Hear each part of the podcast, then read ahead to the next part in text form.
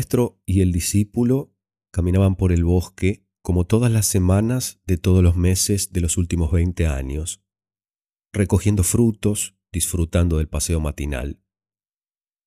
En cada alto del camino, ya fuera porque un pastor pasaba con su rebaño y había que esperar a que terminaran de cruzar para avanzar, ya fuera porque el sol quemaba y había que sentarse a la sombra a reponer energías o sentarse junto al lago a refrescarse un poco, mientras el discípulo cerraba los ojos o enjuagaba su camisa o se distraía mirando a una muchacha que se refrescaba en la otra orilla, el maestro sacaba del bolsillo una hoja de papel y se disponía a leer lo que había escrito en ella. El discípulo conocía esa hoja de memoria porque era siempre la misma. Parecía ser una hoja arrancada de un libro, y el discípulo sabía que era siempre la misma porque la hoja tenía manchas que él había visto formarse en ella a lo largo de los años. Una única hoja, siempre la misma hoja, que el maestro leía en cada oportunidad que aparecía. Un día el discípulo no pudo seguir aguantando la curiosidad y le preguntó al maestro qué era esa hoja. El maestro respondió casualmente, Ah, es una hoja de un libro que arranqué y llevo siempre conmigo para volver a leerla cada vez que puedo. La explicación al discípulo le resultó no solo insuficiente, sino ridícula. Le dijo al maestro, con la falta de modestia que en general caracteriza a los jóvenes que creen que lo saben todo, pero maestro, una única hoja, siempre la misma hoja, del mismo libro, durante 20 años. Hay cientos de hojas en un libro bueno, hay millones de libros buenos en el mundo. ¿Por qué no lee cada día otra página del mismo libro o de cualquier otro libro, maestro? El maestro, con una sonrisa y con cierta nostalgia que se tiene por las cosas que uno ama, respondió, Es que aquí hay tanto, tanto para disfrutar, tanto para descubrir, tanto para aprender, tanto para recordar, tanto para abrazar y llevar siempre conmigo. ¿Para qué podría querer o necesitar otra hoja de este mismo libro ni de cualquier otro libro?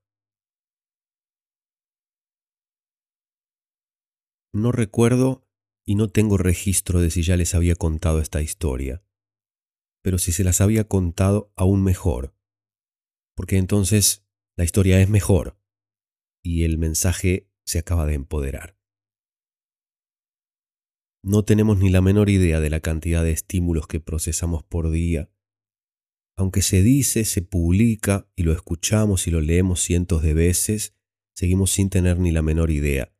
Naturalizamos la vida llena de distracciones que vivimos. Gracias a uno de mis trabajos de coach, me he dedicado durante muchos años a prestar mucha atención a cómo se comportan las personas que encuentro por el camino.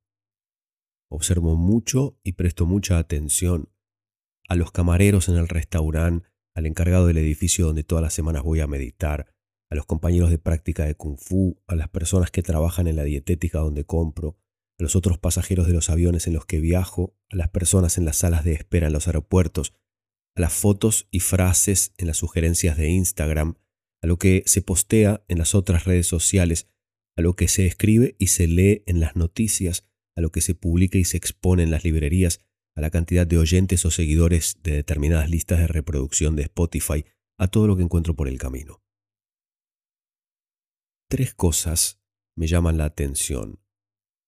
La primera es la cantidad de estímulos que a cada instante nos impactan, la velocidad a la que lo hacen, la velocidad a la que pasan de largo, la desquiciada cantidad de energía que se invierte en infinitos recursos para llegar hasta mi teléfono, tu teléfono, nuestro teléfono, para aparecer ante mis ojos y la indiferencia, llamémosla por ahora indiferencia, con la que uno mira lo que aparece y lo deja pasar de largo.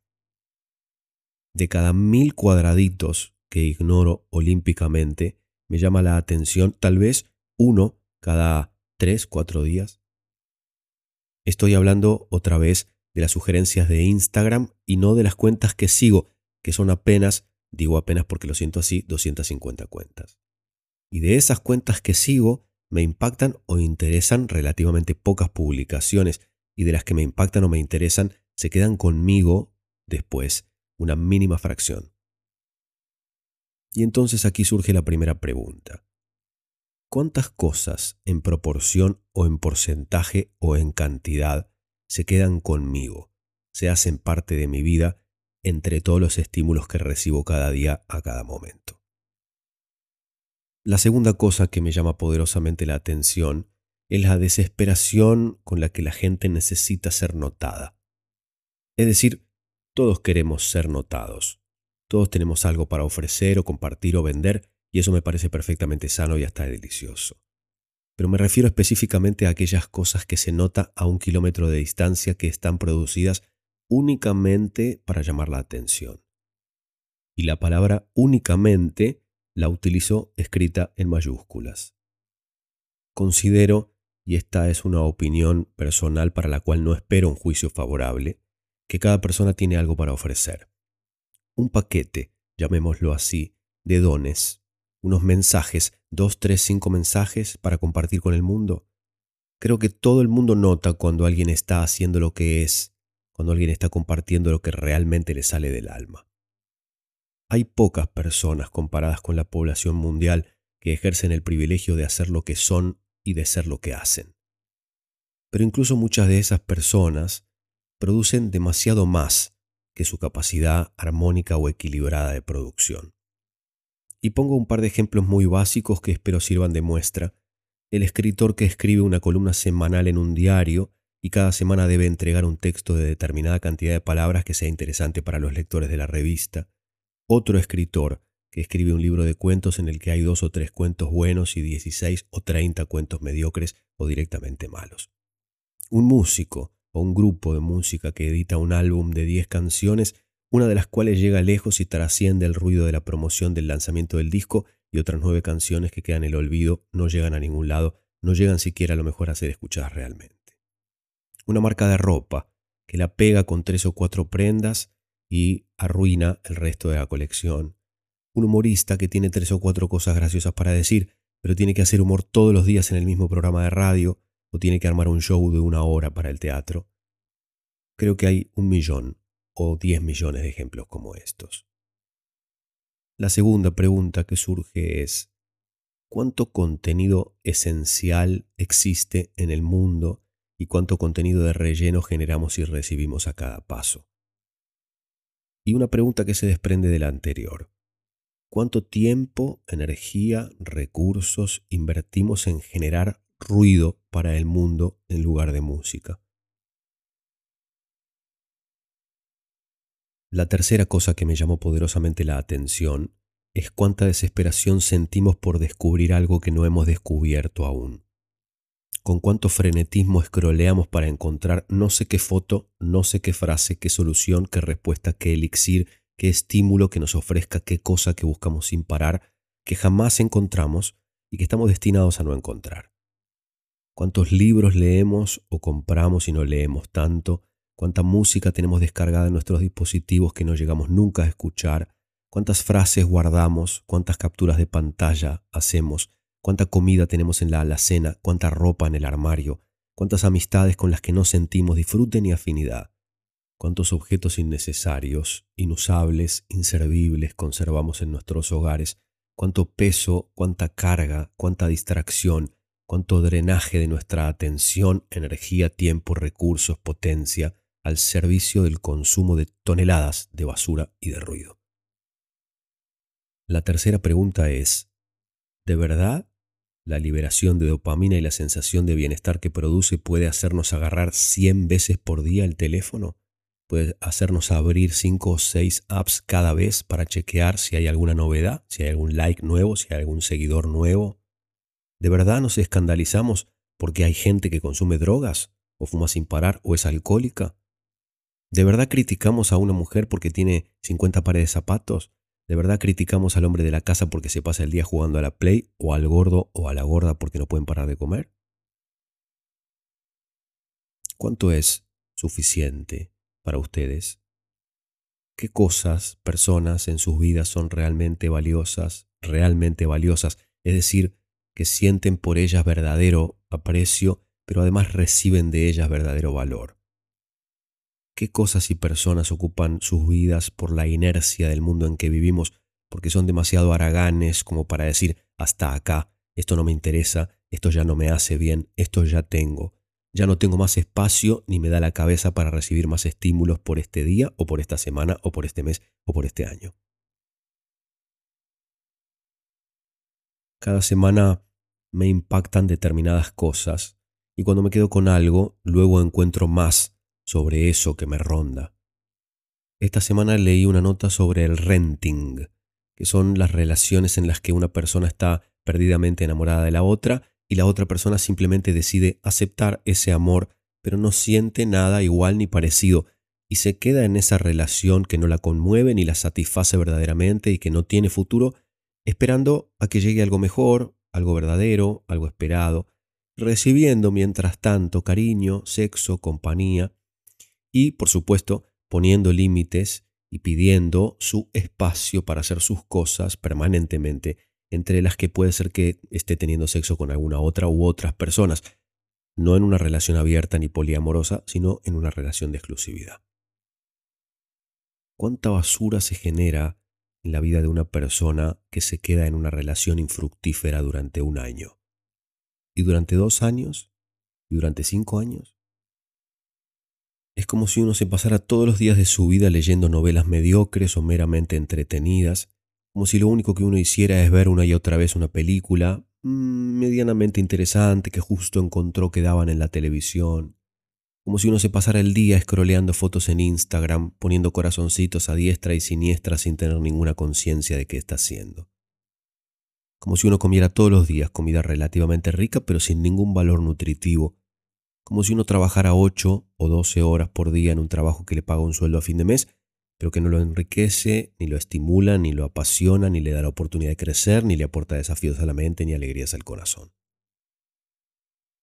Hablaba con alguien sobre la dopamina que genera el consumo de drogas, y le decía que casi nadie sabe que uno puede estimular la liberación de dopamina desde adentro, que no dependemos exclusivamente de estímulos externos para que se libere y produzca la felicidad que hace adicta a las drogas a tanta gente. La autoestima, el amor propio, son justamente eso, vivir una vida propia, tener un mundo interno que sea suficientemente rico y estimulante como para que no se necesite depender de la afuera para lograr la sensación de felicidad o logro. Que no se necesite recibir likes, ni llamadas, ni emails, ni reconocimientos en forma de diplomas o notas en los medios o premios en los congresos o en competencias, que estar con uno sea lo único que uno necesita, que la aprobación de uno sea la única que uno necesita. Que los demás, bienvenidos, acompañen, pero que no sean un bastón, un paliativo, una droga. Podemos gustarnos lo suficiente a nosotros mismos como para que no sea tan importante gustarles a los demás. Podemos circunscribir nuestra inversión energética a las cosas y a las personas que realmente nos alegran el corazón consistentemente y que esas cosas y esas personas sean las pocas que ocupan nuestro tiempo y atención la cantidad de trabajo que debemos hacer para lograr algo así, o para emprender el camino para lograr algo así, o algo parecido, o algo en esos registros, es enorme. Debemos emprender una resistencia contra un sistema monstruoso y perverso y multibillonario que quiere exactamente lo contrario y sabe muy bien cómo lograrlo, además de tener infinitos recursos disponibles. ¿Queremos sanar verdaderamente? ¿Queremos vivir una vida plena? ¿Queremos dejar de ser esclavos? ¿Hablamos de empoderamiento? Bueno, es por ahí. Sin la resistencia, sin la rebeldía, sin la conciencia, sin el esfuerzo, sin la honestidad, sin el trabajo, sin el sacrificio, sin la inversión, lo que seremos es lo que somos, esclavos, viviendo en jaulas de cemento, corriendo todo el día para llegar a ninguna parte, comiendo alimentos que no nos nutren, drogándonos con infinitas drogas, ilegales, legales, despreciadas y alabadas, extrañas y comunes, químicas o naturales o digitales, que supuestamente nos conectan, nos acercan, nos abren, nos empoderan, pero en realidad nos hacen aún más esclavos, aún más impotentes, aún más débiles, más enajenados, más enfermos.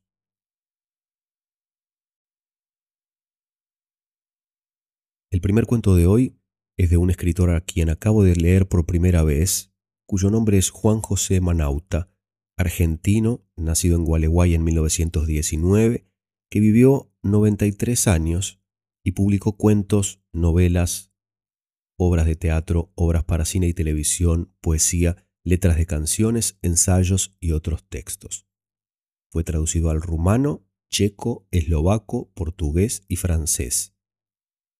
Este libro que tengo entre mis manos, sus cuentos completos en edición ampliada y con valiosos agregados, fue publicado por la editorial de la Universidad Nacional de Entre Ríos, universidad que en 2012 le entregó el título de doctor honoris causa.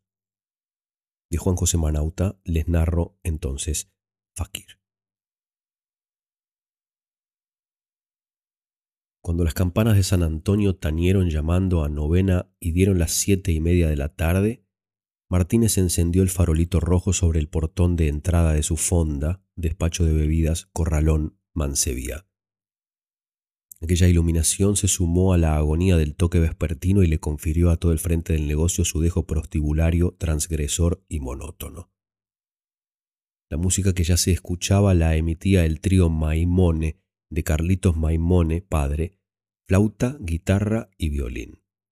Sus habaneras y milongas, agregadas al farol y a las dos bombas de estruendo que hizo estallar Oyuela, debían convocar a hombres y también mujeres del suburbio que los sábados a la noche buscaban en el pueblo la distracción, lo prohibido y lo triste. El cartel estaba puesto desde la mañana. Hoy aquí, Tuca y Malacán. Pruebas de magia el hombre vence al dolor y regresa de la muerte, música y equilibristas, ameniza el trío Maimone, baile. No había equilibristas. No soy un saltimbanqui, dijo Basualdo. No importa, dijo Martínez, la gente de por aquí no sabe lo que es un faquir. Usted tampoco. La compañera de Basualdo lo interrumpió, dispuesta a tolerar el hecho consumado del cartel en letras azules y rojas que había pintado Oyuela. Está bien, dijo Cristina, deje equilibristas. Pero yo, balbuceó el faquir, haceme caso, Basualdo.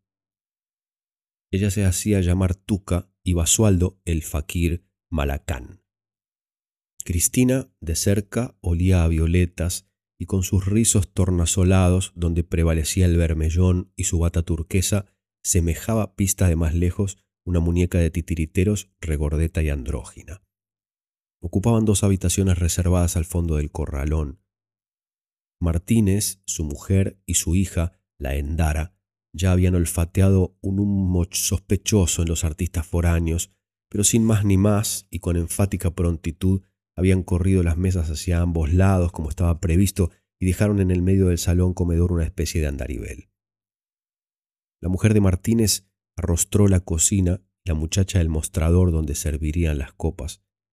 Ella aguardaba en ese puesto el arribo del mozo rico que habría de redimirla. Pero esa noche, como tantas otras, no habría camarero a causa de una enconada borrachera del titular, el correntino Lucindo Albarenque, de modo que los clientes deberían abastecerse de tragos en el mostrador, pagarlos y transportarlos a su mesa. Endara tendría que estar atenta a lo inmediato, desechar sus ensueños y trabajar. Lo que más salía era lucera y caña paraguaya caseras, sin contar la ginebra, que era admisible envasada porque nadie la sabía destilar en el Gualeguay del 80. Algunos compraban su limeta, como el Rodrigo Cuenca, Exigían un vaso y se llevaban el todo subrogando al correntino hasta el lugar elegido. Ya que Maimone tocaba y los entretenía desde temprano, no iban a esperar el número para empezar a beber y comer. Por eso, cuando el dicho Rodrigo Cuenca se puso de pie otra vez, todos creyeron que iría al mostrador a buscar más ginebra, y así pudo ganarles de mano a cuantos hubiesen querido proteger al faquir. Pero eso ocurrió mucho después, tarde, antes del presunto baile, cuando el espectáculo acababa ya y Tuca había tenido tiempo de pasar el sombrero dos veces. El mayor, don Ponciano Alarcón, jefe de la milicia, y su asistente, el soldado Martín Flaco, ya habían echado por ahí su ojeada rutinaria. A ninguno de los dos les tentó lo mágico. Fuera del número artístico todo era normal en el negocio multidisciplinario de Martínez. El baile no empezaría antes de la medianoche. El propio Malacán, todavía vestido de basualdo, se puso a romper botellas vacías y a desparramar vidrio nuevo, filoso, por todo el andarivel. Dejó un pasadizo de un metro de ancho libre de vidrios para que la gente pudiera ir y venir del mostrador. Abandonó el salón con disimulo y a cencerro tapado se metió en la trastienda para cambiarse. Transcurrieron unos segundos. Ingresó Tuca y en ausencia lo anunció. En vez de bata celeste, lucía una capa de tafetán rojo con vivos dorados y blandía una batuta mágica de hada madrina con una estrella en la punta. Se tocaba con bonete de bruja. Calzaba chapines de cordobán medievales con puntera levantada, teñidos, acaso plateados. El nacimiento de sus pechos asomaba por sobre el escote de la malla de paje carmesí. Una faja de lentejuelas multicolores procuraba a toda costa ceñir su cintura monoica. Señoras y señores, un hombre que ha transitado el otro mundo se digna a compartir la velada con nosotros, los que solamente hemos podido vivir, para enseñarnos el misterio. Los de la concurrencia se han mirado unos a otros. Tuca se dio cuenta de que nadie entendía un belín y de que era necesario cambiar el discurso. Caminará descalzo sobre esos vidrios que ustedes han visto despedazar, mismo como si el piso fuese de terciopelo. Después se hincará agujas punzantes, puntiagudas. Por último, como un ángelos domini, un ángel del Señor, como decimos nosotros, nos traerá su mensaje, nos bendecirá y cantará para ustedes. Todos, menos el nombrado Rodrigo Cuenca, que iba por su segunda limeta de Ginebra, aunque tibiamente aplaudieron.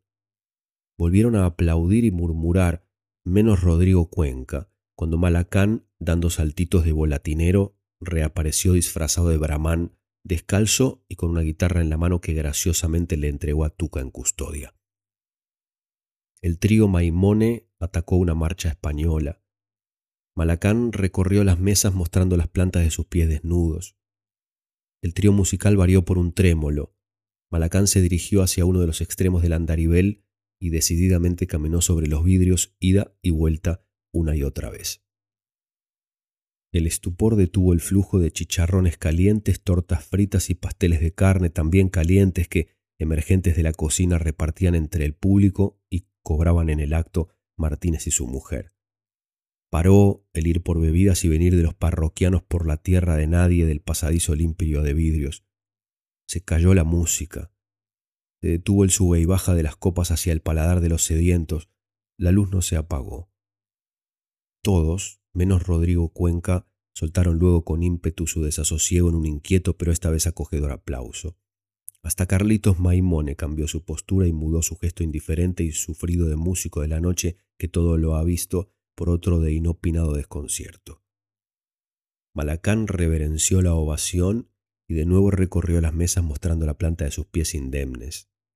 Cuando pasó por la del solitario Rodrigo Cuenca, éste se mandó entre pecho y espalda a fondo un vaso colmado de ginebra pura en actitud de crudo desafío. Hicieron mutis los artistas. Martínez y su mujer, pala y escoba en mano, retiraron los vidrios rotos del salón, pero dejaron las mesas donde estaban y no eliminaron el andarivel. La función no había terminado. Se restableció enseguida el tráfico de bebidas y vituallas entre el mostrador, la cocina y el salón, donde ya no cabía un alfiler. Algunas fuentes repletas llegaron hasta más allá del portón exterior y se negociaron afuera, junto a los palenques, entre los que no habían osado entrar a la fonda y ver las pruebas y esperaban el baile. Rodrigo Cuenca se negó a comer, tanto como se negó a hablar con los vecinos de la mesa contigua. El paisano almaraz, Milo Ambrosio, carrero dependiente de don Gregorio Villanueva, que él bien conocía, le preguntó. Dígame, don Cuenca, ¿Usted cree que no le duelen los pies a ese hombre y que el vidrio roto no se los lastime? Son todas mentiras de gringo pruebista y nada más, dijo como para sí Rodrigo Cuenca, pero muy al rato. ¿Por qué no se come unas tortas fritas con chicharrón, don Cuenca? insistió el carrero. Rodrigo Cuenca, como si oyera llover, no le contestó, pero después se dijo otra vez a sí mismo. Voy a comer, sí señor pero después de que lo arregle a ese bolacero. Almaraz apenas lo escuchó. Los compañeros del carrero, tomadores y hombres de oficio a caballo, como el mismo Cuenca, dijeron más tarde cuando los interrogaba don Ponciano Alarcón que tampoco le habían entendido bien. Volvieron los artistas, vestidos como al principio. Tuca portaba un manojo de agujas como las de tejer, pero más finas, aceradas, de punta filosa. Tuca se las fue entregando una a una a Malacán, y éste, hundiéndoselas y atravesándose de parte a parte los carrillos, la nariz, manos y pies. Quedó como un puerco espín. Algunos dieron vuelta la cabeza o apartaron la mirada para no ver, los atemorizaba el dolor. Pero Malacán no sangraba ni parecía sufrir. Entonces los pusilánimes volvieron a mirar, con el alma en un hilo, como si regresaran del infierno. Malacán se sacó las agujas de a una muy lentamente. Después les mostró a todos su cara, sus manos y sus pies ilesos y levantó los brazos para responder al griterío despavorido que lo aclamaba. Rodrigo Cuenca ganó el portalón de salida y se perdió en la oscuridad. Malacán había caído hacia adelante con los brazos abiertos.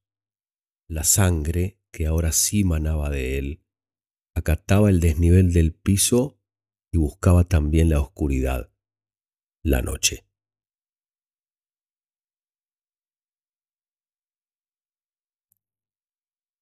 Hoy es 24 de julio de 2020.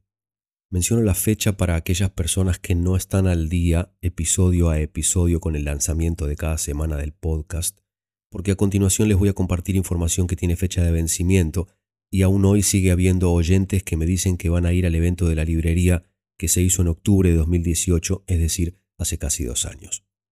Repito, esto que voy a compartir tiene validez alrededor del 24 de julio de 2020. El próximo sábado primero de agosto de 2020 a las 22 horas de Argentina, voy a hacer por primera vez un show online a través de la plataforma Zoom. Las entradas para el show están disponibles en eventbrite.com si ponen Jansenson en el buscador o Una Noche Mágica, que es el nombre de la experiencia que vamos a compartir. La sala tiene una capacidad limitada y ya estaba, al momento en que grabo este episodio, cubierta casi hasta la mitad, por lo que si desean acompañarme en este encuentro, les sugiero que entren a asegurarse sus entradas lo antes posible. Será una experiencia mágica interactiva en la que podrán participar desde donde estén, compartir con sus seres queridos que vivan con ustedes, en la que espero que haya una combinación equilibrada de asombro, humor y emoción que voy a presentar con el objetivo de que podamos traspasar las pantallas y volver a sentirnos juntos. El viernes siguiente el 7 de agosto de 2020, también a las 22 horas de Argentina, voy a compartir un encuentro, también por Zoom, de cuentos, que se llama Cuentos para despertar en vivo online, y cuyas entradas también están disponibles en eventbrite.com si buscan Jansenson o Cuentos para despertar. En ambos casos, decidí ofrecer las entradas a cambio de una donación, es decir, no con un precio de entrada fijo. El valor lo tiene que determinar cada persona que desea comprar su entrada. Como estamos viviendo en tiempos duros para muchas personas, me pareció una buena idea elegir ese formato. Solo quiero aclarar dos cosas al respecto de la donación porque varias personas también me lo preguntaron. Cuando alguien compra una entrada, en realidad está comprando una transmisión. Es decir, si viven en un hogar en el que hay cuatro personas, con la misma transmisión las cuatro personas van a poder ver y participar del show. Entonces, cuando la gente me pregunta si tiene que comprar más entradas porque vive más gente en su casa, yo les digo que en realidad no tienen obligación de hacerlo, pero que si lo desean, lo pueden hacer. Y luego, como mucha gente se siente un poco incómoda al tener que decidir cuánto pagar a cambio de lo que va a recibir, porque la relación que tenemos con el dinero en general en el mundo es bastante conflictiva, les digo que una donación no es lo mismo que una propina ni que una limosna, y que para poder decidir cuánto pagar deberían tener en cuenta tres cosas, creo. Uno, lo que realmente pueden pagar. Dos, lo que cuesta una entrada para ir a un teatro, por ejemplo. Y tres, la cantidad de personas que van a participar de la experiencia en el mismo lugar. La combinación armónica de esas tres cosas seguramente les va a dar una pista que va a estar bien. Ojalá que les den ganas de acompañarme, de acompañarnos en una o en las dos experiencias que van a ser muy diferentes una de la otra y que me hace mucha ilusión compartir con ustedes. El segundo cuento de hoy también es de Juan José Manauta. Fue una sorpresa encontrarme con este cuento porque no lo esperaba y no ha sucedido algo así, enseguida se van a dar cuenta que antes con otro escritor. El cuento lleva por título Persecución y captura de Rodrigo Cuenca. El primer aviso del crimen, a pedido del posadero Martínez, lo dio Oyuela. Clodomiro José, como consta en acta, con sus bombas de estruendo. Clodomiro José conocía la pólvora por haber aprendido su uso militar y civil en el ejército bajo el mando y consejo del mayor Ponciano Alarcón durante las llamadas guerras jordanistas y otras, y estaba autorizado expresamente a usarla por el jefe de la milicia local. Después, Varios comedidos procedentes de la fonda de Martínez corrieron a dar cuenta en la jefatura. Cuando llegaron el teniente Dionisio Ereñú, que se había querenciado en Gualeguay, y yo, el soldado Martín Flaco, estaríamos a las puertas de la fonda, mitad corralón, mitad quilombo, porque el propio jefe nos orientó hacia allí para averiguar el motivo de las explosiones. Hallamos un hombre boca abajo, disfrazado a la oriental, sobre un charco de sangre, muerto. Al parecer, Nadie lo había tocado después de finar. No tardamos en saber que el hombre se llamaba Basualdo, alias Malacán, de profesión artista. Era equilibrista y cantor, dijo alguien en voz alta. No era equilibrista, saltó la mujer disfrazada de bruja. ¿Quién es usted? le preguntó el teniente Ereñú y agregó, en el cartel de propaganda dice equilibristas con letras bien grandes. Mi nombre artístico es Tuca, se quitó el bonete y la peluca tornasol. Ella misma era pelirroja y pecosa. ¿Ese es su nombre? No, mi verdadero nombre es Cristina Daniele. No, miente, se apela Daneri, gritó uno del público. ¿Así que no era equilibrista? me entrometí. No, dijo la alias Tuca, llamárase como se llamara de verdad, era Fakir. Lo mató Rodrigo Cuenca, domador, terción paisano, huyó sin dar tiempo a nada. Me llamo Milo Ambrosio Almaraz y soy carrero de don Gregorio Villanueva. ¿Almaraz? le preguntó Ereñú haciéndose el confundido. Sí, por mi madre. El sargento Enrique Tosto, muerto en el setenta, era mi padre. Aquí la señora dice que era Fakir. Sí, yo lo digo, afirmó alias Tuca Cristina Daniele Daneri. Yo la conozco a esa, la vi en Nogoyá. Ella también es mágica compañera del finado. Todos querían contar algo. Cristina Daniele o Daneri, alias Tuca, agregó. Era Fakir, un hombre buenísimo. Había hecho votos y ejercitaba la mortificación. El teniente Dionisio Ereñú, aunque tenía escuela, leía y escribía con las dos manos, como les exigía a todos los oficiales el mayor Ponciano Alarcón, le dijo con su conocida tornada de seductor. No le entiendo, señora. Este hombre está muerto, no tiene pulso. Usted dice que ejercitaba qué? La mortificación. ¿Y eso? La mortificación, el sufrimiento. Ereñú, como lo hacía siempre, recompuso su irónica perorata de mando que, debo reconocerlo, hacía tan simpático. Al militar, la cuna se le nota de lejos y también la guapesa. Ereñú era corajudo. Yo pienso que esto ha sido lo que más apreciaba el mayor, aparte de las buenas maneras y la finura de Ubajallero. Muy claro, dijo Ereñú, pero ahora su faquir está como quien dice para el carnero y acá se afirma que lo mató ese Rodrigo Cuenca, un domador que yo conozco y que también era buenísimo. ¿Por qué lo mató? Habría que preguntárselo a él. Basualdo acababa su número con las agujas, abrió los brazos para agradecer los aplausos de la gente, se acercó un tipo y lo mató. Parecía el diablo en persona, furioso y maldito como Satanás. No le faltaba más que echar fuego por la boca. De verdad me asusté. Pensé que seguiría dándome puñaladas a mí, que estaba al lado de Basualdo. ¿Será que lo quiso reventar de endeveras? Imagínese, teniente, dijo Almaraz. Caminó sobre vidrios y no se lastimó los pieses. Se atravesó la cara con agujas puntiagudas y ni sangre le salió. No parecía sufrir, nada le dolía. Nos dejó todos con la boca abierta. Yo digo que Rodrigo Cuenca, borracho como estaba, lo quiso mortificar de verdad. Ahora que la señora dice que practicaba el sufrimiento, me lo explico. Solo no podía padecer, dijo uno de los compañeros de Almaraz. Necesitaba una ayuda y Rodrigo se la dio. No digan pavadas, retrucó la mujer. Esto es un asesinato liso y llano. ¿Quién sabe? dijo uno de la barra de Almaraz. Yo me percaté como ese tal Cuenca escuchaba como mensajes del proevista y como que los rechazaba. No quería oírlo ni verlo, como si contra su voluntad se viera tentado por un millón de aparecidos. Aquí Almaraz lo quiso distraer y hasta lo invitó a comer. No fue suficiente, no pudo confundirlo. Hubieras tenido que atarlo, che Almaraz, para que tu amigo Cuenca resistiera esa llamada de los infiernos. A lo mejor el hombre estaba pidiendo que alguien se le animara con la muerte y el pobre Rodrigo cayó en la trampa. ¿Alguien conoce a un mago proevista como este que no quiera saber cómo es el otro pago solamente para intentar el regreso? Allá afuera está escrito con todas las letras. Es cierto, allá afuera dice que él sabía volver desde la nada. A todo esto había llegado el mayor Alarcón y pudo escuchar la conversación. Miró a todos y sonrió como diciéndoles, sé lo que piensan, pero a esta altura de las cosas y teniendo en cuenta cómo están los asuntos en la provincia, no tengo más remedio que comprender tanto disparate. La muerte no nos sigue siendo ajena, pero yo debo rechazar y combatir toda matanza al ñudo. Había venido caballo y detrás de él llegó la ambulancia. Asusando un par de burros famélicos, Hortensio Sandoval agitaba un cencerro y revoleaba a su arreador.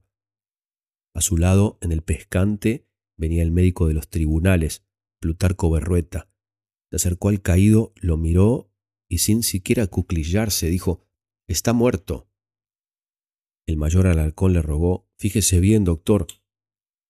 Tal vez porque había público, todo el público del espectáculo y algunos más, y había cometido el error de no desalojar el salón antes de actuar, pero además confiaba demasiado en el médico.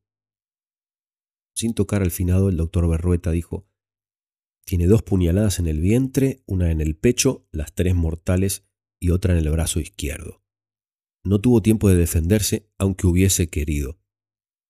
¿Qué quiere decir con aunque hubiese querido, doctor?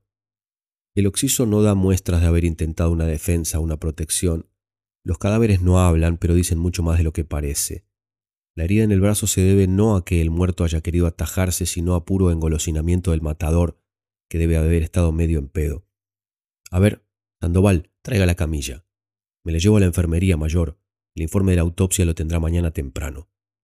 Otra noche sin dormir. Vamos, Sandoval. Y él mismo de un extremo de la camilla de campaña y Hortensio Sandoval del otro cargaron a Malacán en la ambulancia, un carro polaco, otrora gris y verde oliva que ya era viejo en tiempo de general Francisco Ramírez. Empezó a llover. El mayor Ponciano Alarcón, el teniente Dionisio Ereñú y yo, soldado Martín Flaco, salimos en busca de Rodrigo Cuenca. En nuestras mochilas llevamos el encerado reglamentario que ni en tiempos de paz habíamos dejado de usar. Armas. Yo mi facón carronero de siempre. Ellos sable y pistola obligatoria. Yo, además, la tercerola flamenca que me había regalado el mayor. El negro Rodrigo Cuenca no debe llevar armas de fuego, dijo el teniente, y agregó mirando en redondo como si la oscuridad pudiera decir de algo. ¿Para dónde habrá agarrado ese loco? Vamos al puerto, dijo el mayor. El puerto, Puerto Ruiz, queda hacia el sur. Por ahí se va a la boca del Gualeguay, se cruza las lechiguanas y uno se pierde en pajonales impenetrables, vale decir, se llega a un país de matreros, fantasía de cualquier fugitivo. A esa hora en Puerto Ruiz no se veía un alma. La lluvia había cesado. La despertamos, como en noches mejores, a doña Juana Abogado. El Rodrigo Cuenca no había pisado su rancho, tampoco tenía mujeres disponibles. Pero tengo bebidas y puedo mandar a buscar alguna de por aquí si son gustosos. Don Ponciano Alarcón le agradeció el ofrecimiento para otra vuelta. El balsero, dormido, no había visto nada. Pero los balseros, se sabe, nunca ven ni oyen. Por último fuimos a la delegación militar donde Rodrigo Cuenca no iría a pedir refugio. Nada. Le estábamos dando tiempo. Volvimos a la balsa. Gamboa conocía su oficio. Entre otras cosas, sabía callar o decir un poco menos que lo justo. No sería raro que Rodrigo Cuenca, dijo, u otro cualquiera cruzara a nado si hallara la balsa en la otra orilla si anda con apuro en una noche como esta y sobre todo si va bien montado. Eso era algo más de lo que querría decirnos el balsero Gamboa. Además sabía que el mayor no aprobaría estando el presente que yo sacara a mi caronero y se le hiciera relumbar por los ojos. Subimos los tres a la balsa con nuestros caballos, Los balseros suelen perder la lengua, pero no la curiosidad. Conociéndolo, el mayor Alarcón le dijo, Si lo llegás a ver a Cuenca, no le ocultés que lo andamos buscando. Él sabe por qué. ¿Pasó algo en Gualeguay? No pasó nada en Gualeguay. Había vuelto a llover y por eso tal vez el mayor prefería hablar fuerte. Desde el medio del río la voz se expande hacia lo lejos con potencia y descaro. Esto lo sabe cualquiera y hasta el más falto de noticia de inteligencia militar.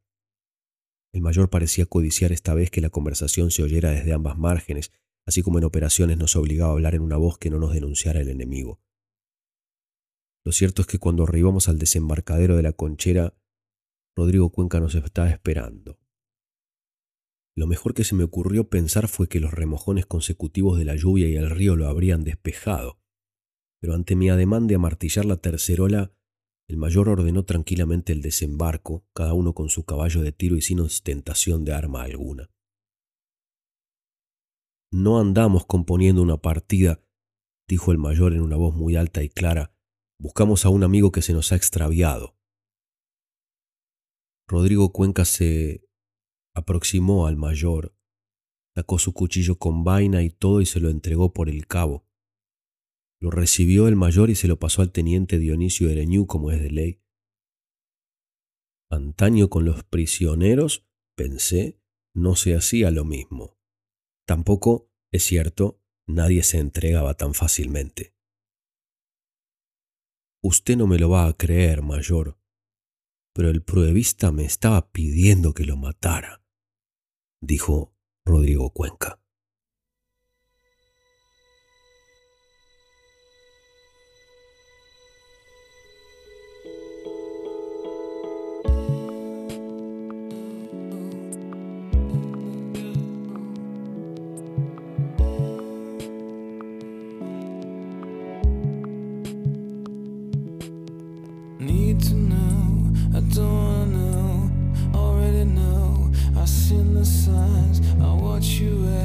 You pull yourself away from me. Can't believe, I wanna believe, I cannot believe you're making me doubt. I thought I knew you, I don't even know.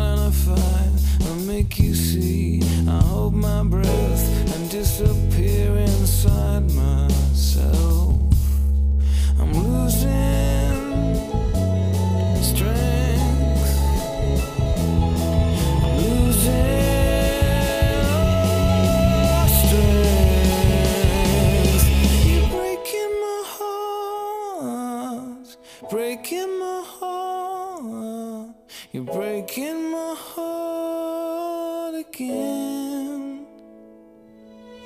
Don't ask me to stop.